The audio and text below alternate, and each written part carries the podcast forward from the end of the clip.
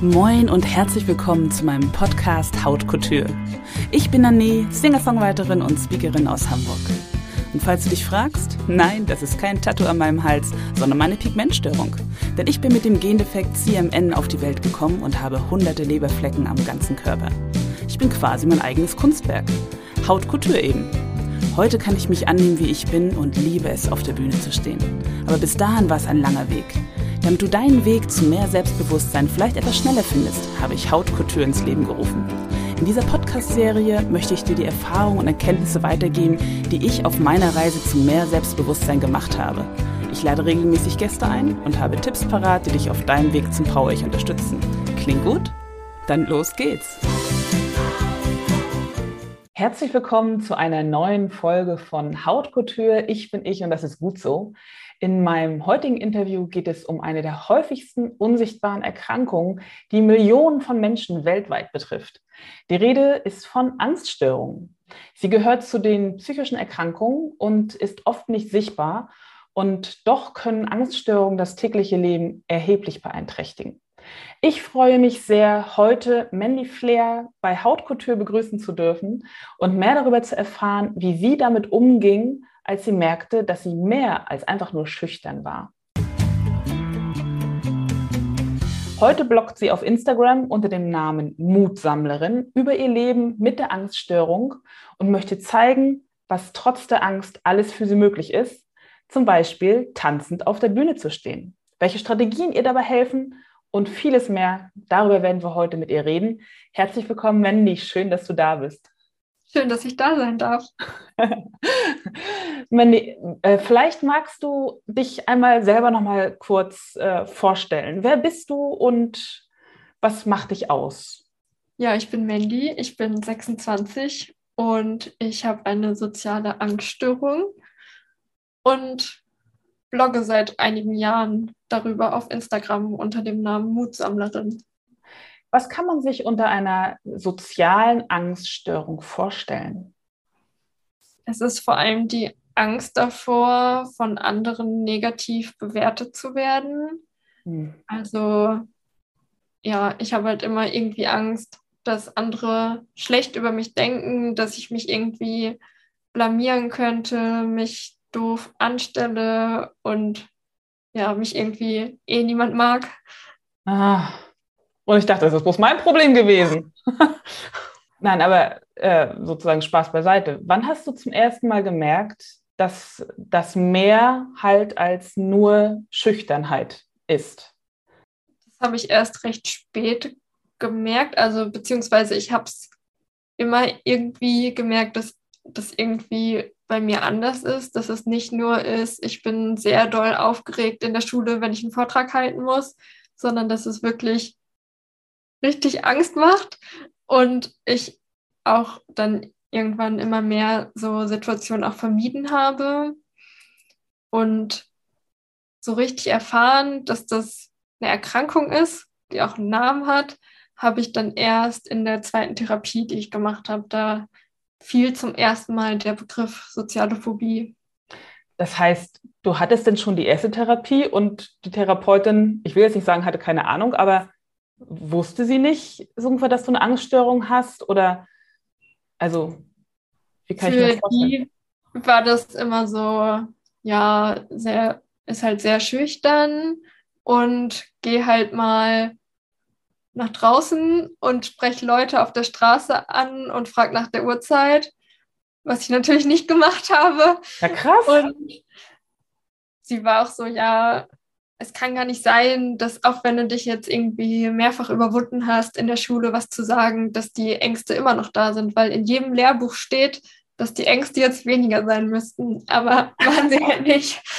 Wie, du hast dich einfach nicht ans Lehrbuch gehalten. Mandy, ganz ehrlich. das ist ja wirklich die Höhe. Ja. Aber das ist ja krass, dass, dann, dass du dann halt eine Therapeutin hattest, die augenscheinlich deine Angststörung einfach auch nicht diagnostizieren konnte.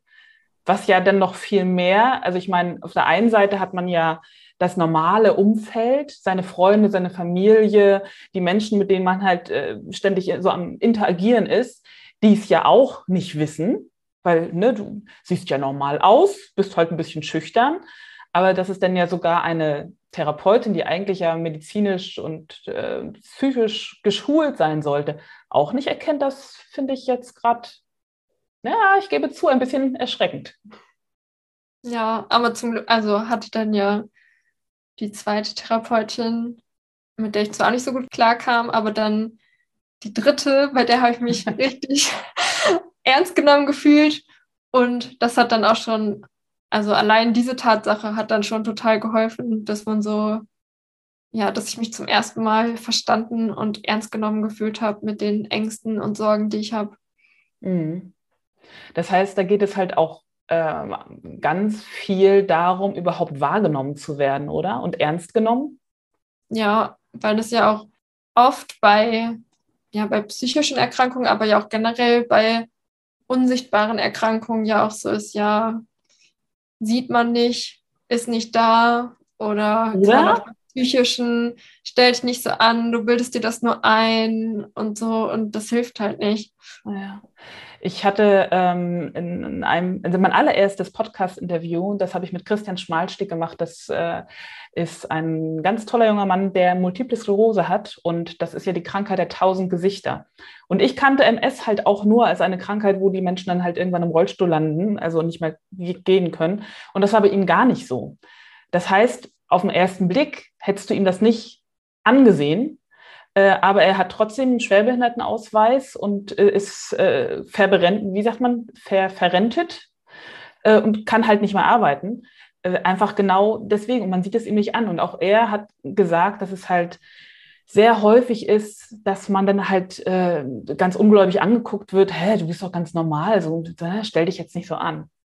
Das ist ja für mich dann auch wieder ein Zeichen dafür, wie wichtig das ist, dass wir wirklich die Menschen halt nicht nach dem ersten äußeren Eindruck gleich in irgendeine Schublade packen, sei es, dass die Menschen halt eine Pigmentstörung haben oder irgendwie eine körperliche Besonderheit oder eine äußerliche Besonderheit ähm, und dann sowas von wegen, ach nee, ne, Schublade auf, äh, mit der will ich nichts zu tun haben, Schublade zu, aber genauso auch für die Sachen, wo es dann halt nicht sichtbar ist.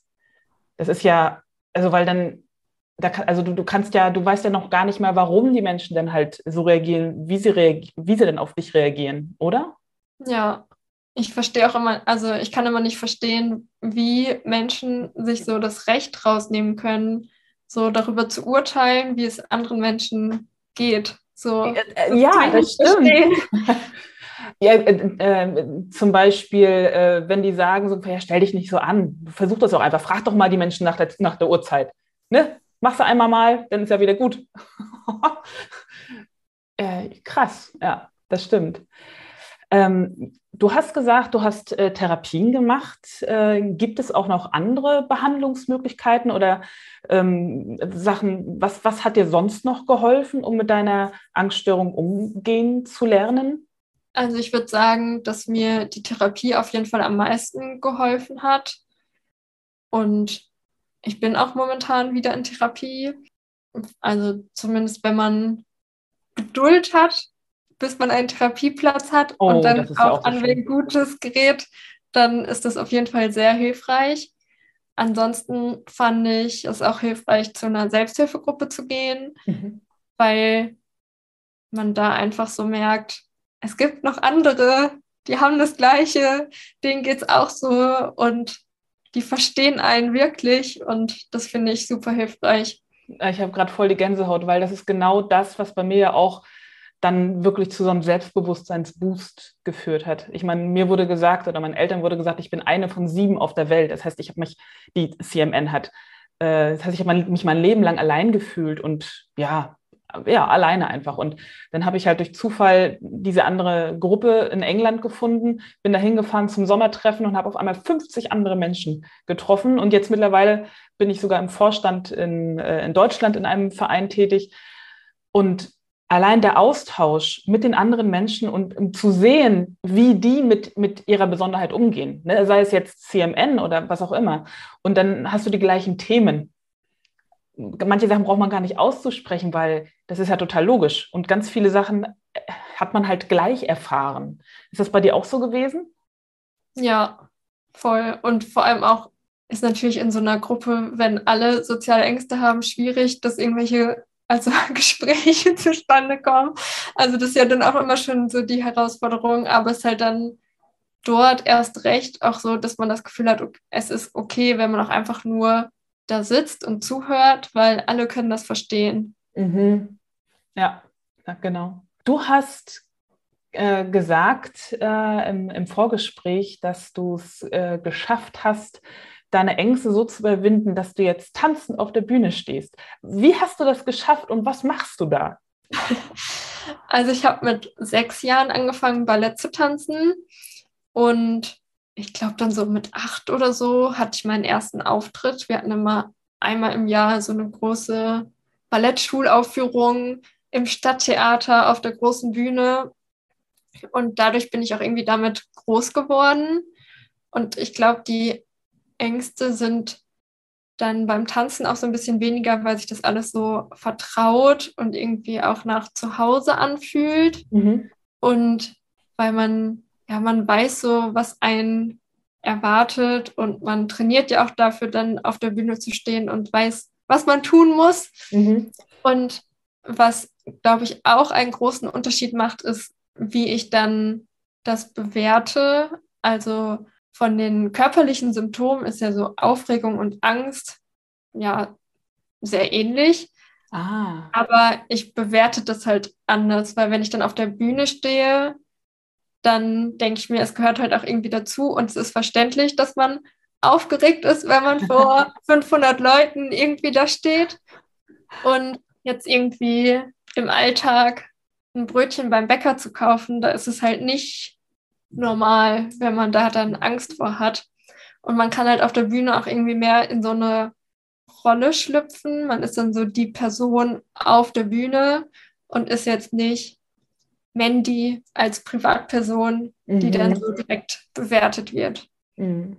Was ich auch immer noch sehr hilfreich finde, wenn ich auf der Bühne stehe, denn ich bin, also bei mir ist es Lampenfieber, also ich habe ja keine Angststörung, in dem Sinne ist es Lampenfieber, aber ich finde das immer ganz hilfreich, äh, dass man so angestrahlt wird meistens. Das heißt, wenn man ganz so aufgeregt wird, äh, suche ich, oder wenn ich ganz aufgeregt bin, suche ich mir einen Punkt in der Mitte über den Köpfen der Menschen, der ganz diffus ist, weil du siehst die ja gar nicht eigentlich. Und dann kann ich halt, bin ich sozusagen in meinen Songs, in meinen Emotionen. Und äh, es gab schon mal den Moment, als sie dann anfingen zu klatschen, da war ich so, huch, huch, das sind ja noch andere.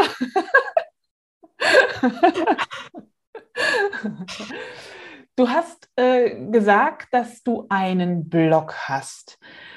Das finde ich ja, also sich mit einem Blog in die Sichtbarkeit zu trauen, finde ich ja schon mutig. Und ich meine, dein Blog heißt Mutsammlerin und da schreibst du über deine Angststörung.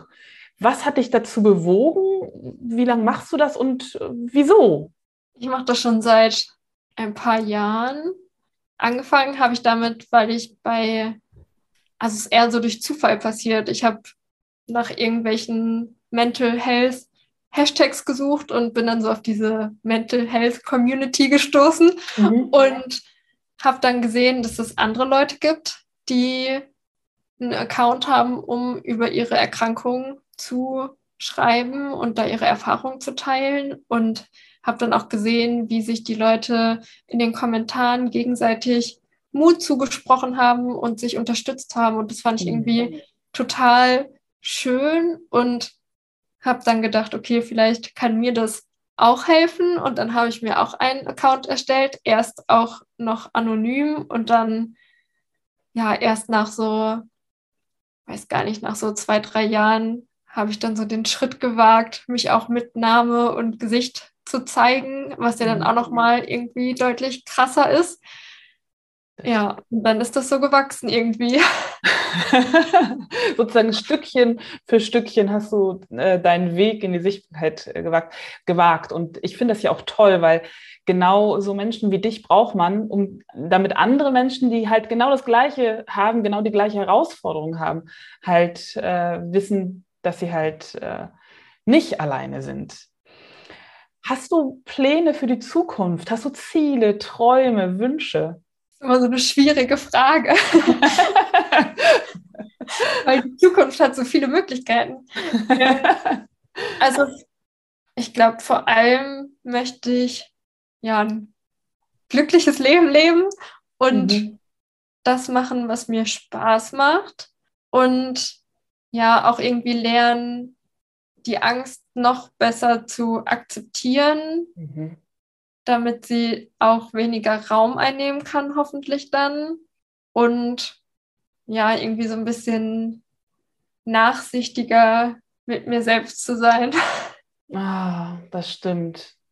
Und das ist auch so wichtig, äh, was du sagst, weil wie häufig, äh, weil die Entwicklung ist ja immer, man, manchmal geht man halt zwei Schritte vor und einen Schritt zurück. Und dann trotzdem zu wissen, es ist in Ordnung. Ich bin trotzdem genauso richtig, wie ich bin. Dann nehme ich den Schritt eben nochmal. Denn jeder Schritt ist genau richtig. Und auch wenn du gerade eine äh, Panikattacke oder irgendwas hast, du bist trotzdem genauso richtig, wie du bist. Wendy, es äh, war mir ein, ein, ja, eine sehr große Freude. Es war toll, äh, mit dir gesprochen zu haben. Wir kommen jetzt schon zum Schluss. Ich habe am Ende immer eine kurz und knackig Rubrik. Äh, und da habe ich drei äh, Sprüche oder drei Fragen, äh, drei Sätze, die du bitte einmal vervollständigen mögst. Der dümmste, blödeste Spruch, der mir im Leben begegnet ist, war. Du bildest dir das nur ein? Ja. Ja, genau. Von anderen Menschen wünsche ich mir. Akzeptanz. Mhm. Ich bin stolz auf die kleinen und großen Mutmomente. Ach, schön. Mutmomente ist auch so ein tolles Wort. Gucken, ob ich daraus, ich habe ja einen äh, Song, der heißt Mutausbruch, der auch ja immer läuft bei meinem Podcast. Mutmomente? Vielleicht mache ich da auch nochmal einen Song draus. und was würdest du anderen empfehlen, die auch mit einer Angststörung zu kämpfen haben und zu leben haben, was ihnen helfen könnte, eine positive Einstellung und einen positiven Umgang mit ihrer Erkrankung zu entwickeln. Vor allem zu, ja, zu akzeptieren, dass das Zeit braucht und Geduld und dass man nicht alles alleine schaffen muss, dass man sich Hilfe suchen darf und es auch verdient hat, Hilfe zu bekommen. Mhm. Und ja, gerade auch so, dass es die kleinen Schritte sind, die oft ja auch eine viel größere Bedeutung haben, dass man guckt, dass man die auch wertschätzt. Ja, ah, das ist toll. Liebe Mandy, vielen lieben Dank nochmal, dass du deine Erfahrung und Einsichten mit uns geteilt hast. Ich bin mir sicher, dass ganz, ganz viele Menschen davon profitieren werden, um ihre eigenen Herausforderungen mit dem um, im Umgang mit ihren Angststörungen zu meistern. Denn wie bei ganz vielen Besonderheiten ganz egal, ob sichtbar oder unsichtbar, ist es wichtig zu verstehen, dass wir eben nicht alleine sind. Und dass es viele, viele Menschen gibt, die ähnliche Herausforderungen bewältigen müssen wie wir. Von daher ganz, ganz herzlichen Dank für deine Einblicke, Mandy. Sehr gerne. Und jetzt an dich da draußen, wenn du mehr über die Herausforderungen und den positiven Umgang mit Angststörungen erfahren möchtest, dann schau gern auf meiner Website vorbei, wo du weitere Links findest. Und wenn du jemanden kennst, der von Angststörungen betroffen ist, dann teile bitte diese Folge mit ihnen. Denn gemeinsam können wir dazu beitragen, dass mehr Menschen die Unterstützung und Hilfe finden, die sie brauchen. Vielen Dank fürs Zuhören und bis zum nächsten Mal. Deine Nane. Herzlichen Dank fürs Zuhören. Wenn du keine Episode mehr verpassen möchtest und mehr über mich, meine Musik und Empowerment erfahren möchtest, lade ich dich recht herzlich zu meinen Nane News ein. Geh dafür einfach auf nane-music.com und ich schenke dir einen Song meiner neuesten CD. Und wenn du eine Frage auf dem Herzen hast rund um das Thema Selbstbewusstsein, Body Positivity oder Empowerment, schicke mir gern deine Nachricht per E-Mail an nane-music.com. In diesem Sinne, bleib body positive und ganz du selbst. Deine Nane.